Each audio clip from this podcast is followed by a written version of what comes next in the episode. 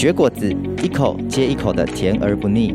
果子是带有人情味的沟通，它出现在童年的回忆，出社会后办公室午茶圈圈，它走进家人朋友的饭后时光，又见证两人爱情的温度。有时它伴随一段增广见闻的旅程，有时又成为节气的伴手必备。让我们一同绝果子，生命展现新色彩。Who choose you well？听众朋友，大家好，欢迎来到绝果子。这是一个访谈性的节目，探索晚熟世代的成长与挑战。那我是主持人奶粉罐。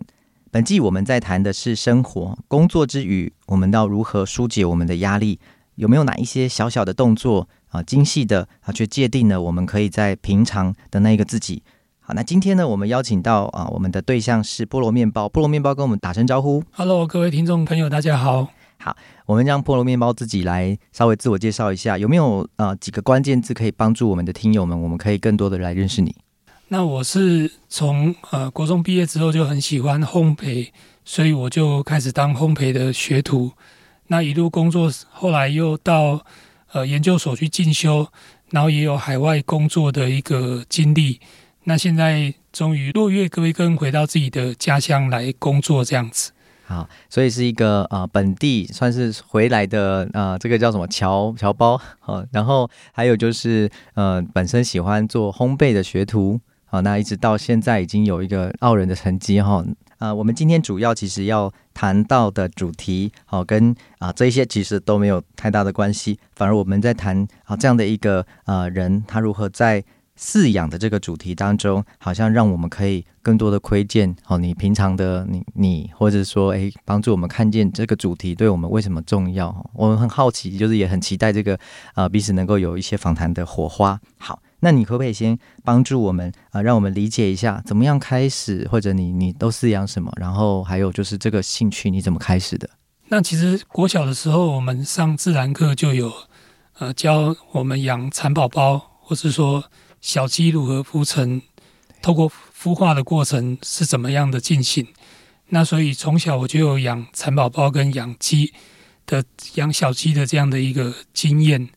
那后来国中毕业以后，因为呃外出工作，那都是一个人，所以我就有想要养宠物。那后来我就选择了养马尔济斯。那养马尔济斯其实它是比较不好照顾的，因为本身它的毛是比较。白的，那可能他出去玩啊，或者是带他出去跑一跑，他身上就会脏。那在整体上是要花比较多的心思。那另外就是说，在饲养的过程中，其实我也看到自己在过去的原生家庭有一些的呃不足，或是有一些的缺乏。那我也透过这样的一个饲养中，其实自己得到很多的一些心得跟很多的一些收获。你刚才提到说，就是国中的时候就要工作，我会好奇哈，就是因为我们一般好像很少人有这样的经历，或者不多啦。就是说国中以后就要面对工作的呃这样的一个挑战也好，或者压力也好，能不能也帮我们可以认识一下，为什么国中就有这样的事情？那因为我父亲他是一个退伍的军人，那所以他从小就给我们呃合理的要求是训练，那不合理的要求是磨练。所以他也在我小时候就跟我说，如果你不喜欢念书，呃，考不上公立的高中，那你就国中毕业出去当学徒。那对于那时候的我们，其实也是常常被教导说，呃，万贯家财不如一技在身。所以我后来就觉得说，诶，国中毕业其实出来工作也算是一个蛮不错的选择。所以那时候就呃就选择做学徒，可不可以也帮我们分享一下？就在这个学徒的生活里面，大概是一天是怎么样过的？那我们早上就是呃准备一些切葱啊，或者一些菜料的准备。那可能师傅那边就会打面团。那因为面团需要发酵，所以在发酵的过程中，我们有很多的前置作业，比如说打蛋啊，或者清洗一些蔬菜啊，或是一些。呃，调味料的准备，那一直忙忙到大概中午的时候，面包已经整形好了，然后进到发酵箱发酵。大概下午三点的时候，面包就会陆陆续续的出炉。所以其实每天的生活都是十分的充实。那大概五点多就会有很多妈妈哦接小朋友放学就会来买面包当做明天的早餐，所以其实我是蛮喜欢这种烘焙的，就是说，诶，你当天的成品就可以当天被客人买走，他那个成就感其实是当下就可以去得到一些回馈。嗯哼哼，所以这样回馈，然后幸福感，然后这个成就感，那这样好像很充斥在每一天里面，应该是蛮充实的。那这样为什么会考虑，就是又又忽然觉得好像不够忙吗？还是说就是哎，为什么会想多想到要要养一个宠物，然后还是养马尔济斯哈？这个呃小型犬哈，我想这个好特别。如果呃听众们看到我面前的菠萝面包的话，其实啊、那是相相当高大的哈。我觉得很很难得想到说这样的一个人跟呃、呃、可爱的小只的马尔济斯这两个关联是什么？我好奇。其实。我会养马尔济斯，主要是因为我以前有养过小白兔。那小白兔它的大小跟马尔济斯其实也，呃，属于算是比较小型的宠物。那我是觉得说马尔济斯也是算比较可爱的一种小型犬，所以我第一次养宠物就是觉得，诶，马尔济斯是一个蛮符合我需求的一个 宠物这样子，对。所以它有什么样的符合你的需求？你要不要说说看？就是有哪一些你觉得跟养小白兔或者马尔济斯，它们有什么共同点是会吸引到你的？那可能它们比较不会像拉布拉多啊，或者黄金猎犬，属于体型比较大的。那再来就是说，它们都是颜色比较白，然后比较可爱的一种宠物。我也蛮喜欢这样的一个一个宠物这样子。对，我想所有养宠物的人啊，其实大概。一开始都是非常开心哦，其实我相信这过程当中应该也开始出现一些我们预期以外的事情。有没有什么事情？哎，有一些你会让你意外的事件，或是让你意外的特质出现？嗯，其实我是一个很不会照顾自己的人。那我也透过第一次这样的饲养中，其实就发觉到，哎，可能宠物它冬天的时候，你可能要给它足够的保暖的一些呃措施。那在它的饲料啊，它的饮用水上，你可能要。呃，干净要充足，然后要适时的去补充。那这对于不擅长照顾自己的我，其实从这过程中我也得到很多宝贵的经验。比如说，诶，秋天的时候，我可能就开始要准备我冬天的衣服、外套。好，那可能夏天的时候，我就要开始做一个呃换季的一个动作。那我觉得这些都是在饲养宠物中得到的一些比较实际的一个。经验这样子，嗯哼，对，所以刚才提到说，家庭里面因为是比较军工教背景嘛，哈，也许这个家庭里面给我们比较多的特质是父系特质，哈，就是比较阳刚，然后也比较啊，遇到状况的时候，其实就是啊，吃苦耐劳这样子的方式，简朴，哦，可是好像如果真的遇到饲养的议题的时候，好像没办法只让我们维持这个这样的一个姿态，好像我必须要去长出一些啊很特别的一些样子，是过去没有的。那我刚才听到，我觉得，呃，这种反差感哈，有人说现在叫叫做反差萌哈，就是这这样子的一个关系里面，好像呃，我们就多了一些些妈妈的特质，哦，我觉得母性的特质好像从这里面比较看得出来。对对，其实我也觉得说，像刚刚奶粉官提到的，就是比如说我可能要带他去打预防针，然后可能要买一些心丝虫的药给他服用，好，那他生病的时候要带他去看医生。那我觉得也是有点像父母在照顾小孩这样的一个过程。那其实这过程也是让我知道说，当父母的不容易跟需要担心的一些点这样子。对，嗯嗯嗯。所以真的，呃，这个饲养的过程第一次就非常的宝贵哦，非常的惊艳。那后来发生什么事情？我后来就是有一次，呃，我我父亲带他出去。那个散步，那因为没有把它拴住，呃，跑一跑就就就不见了。后来怎么找也找不回来。那当时其实我也是呃蛮难过的。那不过呃后来也想说啊，也没办法，因为也找不回来。对，那所以后来就有一段时间我就没有再继续养宠物了。对。你当时花了多少时间去找寻它？我大概也找了两三天了。就发现说周遭大概都已经找不到了哈。对，那时候是不是还有捕狗队？那时候应该是还没有。OK，对，是是，所以说，总之就是最后就只能放弃。对，那你很难过。对，是。嗯，我们在事前的聊天里面，我们谈到，其实你不是只有饲养一次哈，就后来还有这样的经验。好，那也说说看，就是为什么后来又呃，好像从这个痛里面，好像又能够走出来啊？然后，哎，好像要遇到下一次。我想对很多人来讲，可能之后就不会想再饲养了哈，因为呃，这个那离别总是比较难过一点哈，或者是说，哎，可能呃，你这过程当中呃有什么改变吗？或者说你饲养的对象、饲养的啊特质有什么样的变化吗？嗯。对，其实当时是蛮难过的，因为毕竟也养了一段时间，那就这样子，呃，不见遗失了这样。那所以后来我就有一段时间就没有想要再继续养宠物。那直到我那时候在服役的过程中，有一位长官，哦，他养了一只米格鲁。那那只米格鲁就在营区里面跑来跑去。那我们营区很大，然后也有很多草皮。那那只米格鲁叫小乖。那我们都称为它呃中将狗，那所以我就这样的画面就一直存积在我的脑海中。所以退伍之后我去工作，那我有一天突然有个感动，就说：“诶，我是不是可以养一只米格鲁？”所以我就到市区的一间宠物店。那跟我第一次养马尔济斯不一样，我第一次养是去买那种成成犬。那我第二次养米格鲁是从。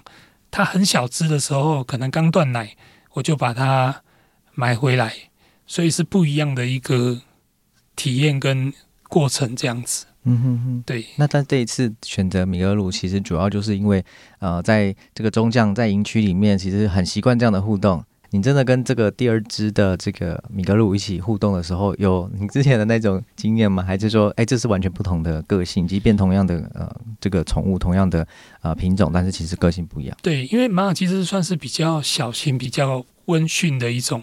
那米格鲁它是不是有点像猎犬的这种性格？所以他是非常的呃顽皮，那也非常的好动，那也是。呃，常常精力很充足，所以可能我下班之后就要骑着摩托车，然后带他出去跑步啊，让他消耗一下他的体力。那他也蛮会吃的。我那时候饲料记得刚带他回家的时候买三公斤一小包，就到后面越买越大的包，变成一次买十五公斤。他可能吃个半个月或或是三个礼拜就要再买一包这样子。对，所以我觉得。呃，第二次的饲养经验会让我觉得有很多不同的收获，就是要比养第一次付出更多的耐心，还有更多的心力去照顾它，尤其是它是那种很好动的这样的一个特质。从这样一个特质中，也让我也预备了我之后也有机会当老师，那我也可以用这样的一个耐心去啊，对这些比较呃。外向、比较好动的学生的一种教导，我觉得也是有一些影射的作用。嗯哼，那你提到后来当老师嘛？老师是哪一哪一种？因为有很多种啊，国小啊、国中啊、高中啊等等的哈。那哪一种老师？因为我那时候读研究所，那有一个学长，他刚好在一所大学里面当系主任。那他有一次就问我说：“诶，那个菠萝面包，你要不要来我们学校兼课啊？”那后来我说好啊，反正我烘焙也是我的兴趣跟专长嘛，所以我就去这个科技大学当兼任的讲师。那其实，在跟学生的互动中，我也觉得说，呃，因为这所学校属于比较没有那么市区，我觉得学生他们比较乖，但是他们也相对来讲，他们可能对一些互动啊模式，其实是比较没有这方面的一些经验。但是当时我当兼任讲师，我是觉得还蛮开心的。因为每个礼拜去教学生做一些，不管面包也好，蛋糕也好，我觉得都是一个很好的一个经验传承的一个过程，这样子。对，嗯，那这个刚才提到说这个。呃，孩子们的这些互动啦，或者是说回馈啦，吼，那是一个很很正面、很正面的循环。虽然说我们说人不如狗啦，吼，又不能不能相比啊，但是到底在这当中，觉得自己用什么样的态度，或用什么样的心态，好像是比较雷同的。在这个互动当中，你觉得，哎，自己好像有什么部分，好像啊、也像是啊这样的一个对待当中，有什么啊这样的经验？因为其实我从国中毕业之后就出来工作，然后后来是念呃夜校。就是高职的夜校，然后白天工作，晚上念书。那所以说，其实这过程是很辛苦，因为你忙了一天之后，晚上要去念书。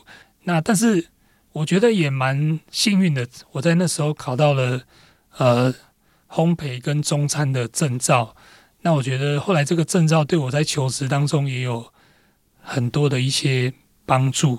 所以后来我当老师的时候，我也知道这些学生他们的这样的一个过程其实是很不容易的，尤其是现在又是手机时代，那老师的挑战就是手机，因为可能你在上面讲课，或是你在教他们做产品，他们可能在底下滑手机啊，或是可能没有专心听你的一些讲述这样子。但是我觉得我更可以去同理学生他们的需要，那我也鼓励他们哦，老师以前。国中毕业出来当学徒，诶，那现在可以当老师，可以到海外去工作，我觉得这都是一些很好的经验的一个传承。嗯，对，我想在这段期间，这段经历好像呃帮助我们，好像即便看待这些孩子们，好像有很多不同的角度哈，就是他们是偏乡的孩子，但他们精力充沛，他们滑手机，但同一时间好像我们因为这样子，好像。过往的一些生命的经历，然后好像让我们有更多的耐心，然后也更多的宽阔的角度去看待他们。那我相信这个过程当中，感觉这个师生关系是比你在夜校的时候，也许是更加丰富哈，更加的呃多元，也更有包容力。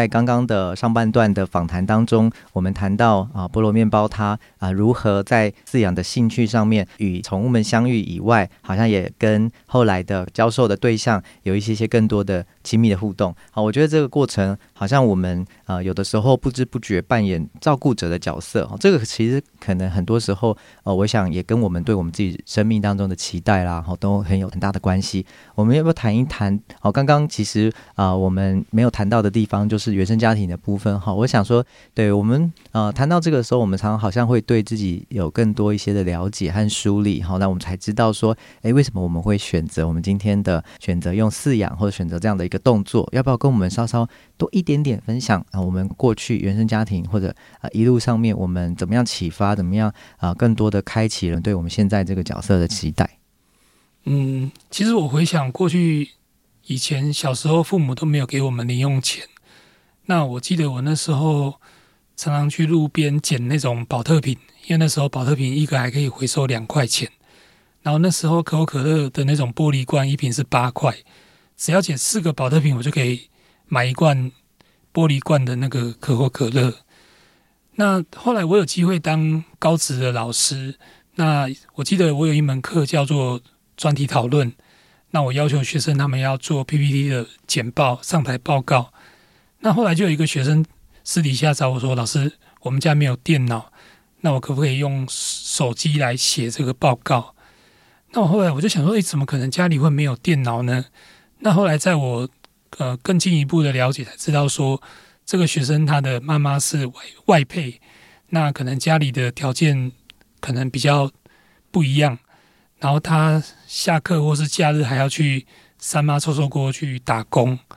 来呃做作为家里的一些生活上的使用，那这样就触动到我，就是过去在国中前或国中毕业工作之后的一些很深的感触，因为我也是在这样的环境下自给自足，这样子努力读到研究所毕业，所以我就很能够感受到学生他们的需要，跟他们要怎么去关心他们。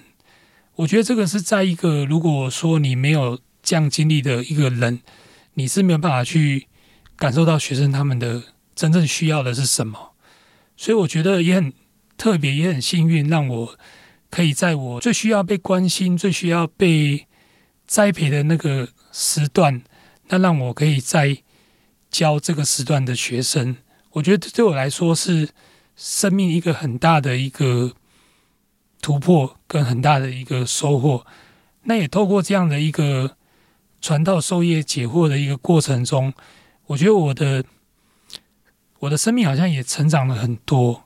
从过去那种觉得诶需要别人不断的给我东西，别人不断要来看重我，或是帮助我的一个需要，而变成我可以去帮助别人，我可以去给予别人他们所需要，或是他们需要帮忙的这样的一个经历，我可以参与在当中。我觉得这是一个很特别的一个经验。特别，因为好，我觉得如果是我的话，可能有一段时间应该也会经历那种挫折或怨天尤人，会觉得说啊，好像哎，为什么我的人生啊会是会是这样子啊，这么的缺乏？然后对你刚才讲到说，哎，没有一个机会可以碰到钱，可能会有一些学坏啦，或者是说要走偏的时候。可是好像哎都不是这样，反而是哎摇身一变成为一个供应者或者照顾的人哈。我觉得啊，这个历程。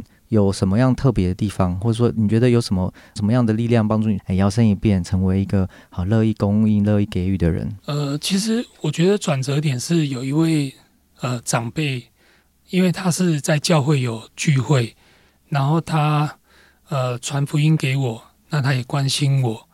那后来我也感受到，哎，其实，在教会有很多长辈或是呃弟兄姐妹，他们会关心你，会。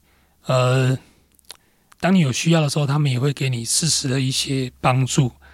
那也透过这样的一个呃教会这样的一个团体，那我也认识到很多我可能以前没有办法认识的人，比如说有银行的经理，有大学的教授，有在菜市场卖猪肉的老板，哦，或是某家公司的一个一个总经理。诶，那在这样的一个过程中，其实我觉得我的人生好像。视野就扩展了，那我也接触的人也变多了，那我觉得我的生活就变得很充实。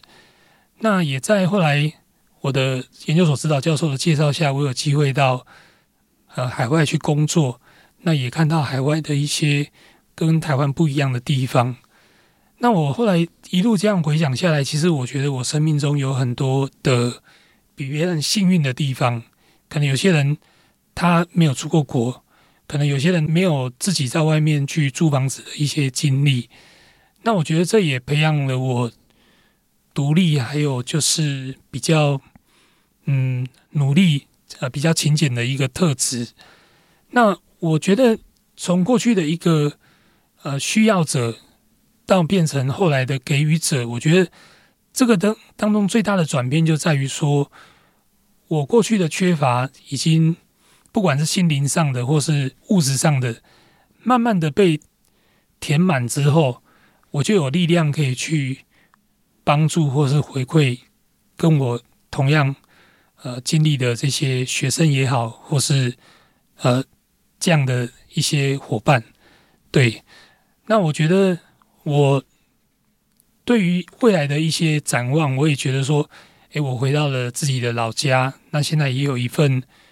呃，稳定的工作，有稳定的收入，那我觉得我也慢慢的，呃，预备自己成为一个先生，或是甚至是一个父亲这样的一个角色。我觉得这段时间也是在预备自己，呃，建立一个健康的一个家庭的一个过程。那我也觉得说，呃，我有跟别人有不一样的一个经历，从缺乏，从贫穷到慢慢变成，呃。稳定，慢慢的可以自给自足。我觉得这个是很多我的朋友或是很多我认识的人，他们没有过的这样的一个经历。所以我觉得每个人的生命跟生活可能都有很多的故事。那可能我的故事跟别人比较不一样。像我可能念书的过程中，很多人说：“诶，我可能暑假去日本玩啊，去去欧洲玩啊。”那我可能就常常自嘲说，我我是去那个港澳，就是小港到苏澳这样的一个 国内的旅游，对。但是我觉得，其实在这过程中，其实也有蛮多的一些很不错的一些体验，比如说在工作上遇到很多有趣的事情，遇到很多生命中的贵人愿意呃拉我一把，那也让我从这个需要被帮助到可以帮助人的。这样一个转换过程中，其实我觉得是很关键的一个地方。这样子，嗯嗯嗯，对，是。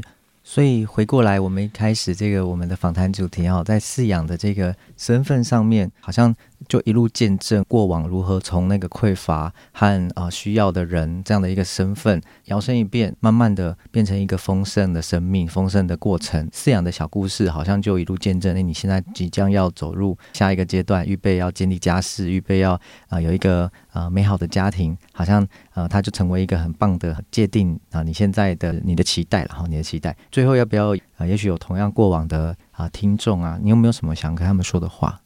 我觉得我曾经听过一个同事开玩笑的说，人生就像茶叶蛋一样，要有裂痕才会入味。那我觉得这是蛮有趣的一个比喻啊。那我觉得我们我们的生命也一样，就是说我们遇到的困难，可能是我们不喜欢，或是我们没有办法去改变，我们没有办法去呃决定我们的父母，或是我们的长官、我们的同事。但是我觉得，其实，在这样的一个过程中，也可以学到很多宝贵的功课。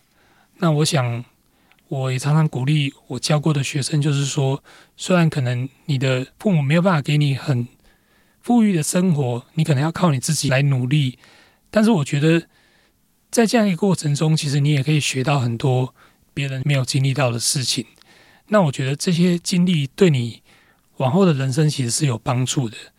所以我也跟大家一起勉励，就是当我们在遇到困难或是遇到一些挫折的时候，可以从怨天尤人转换一种心境，变成说：“诶，这可能是我生命中要去学习的一个功课。”那也借由这样的一个呃磨练或这样的一个过程，我们生命可以更加的灿烂。这样子，好，非常感谢。啊、我们今天的访谈嘉宾啊，菠萝面包给我们啊、大家的分享。那最后我们就跟我们的听众一起说声。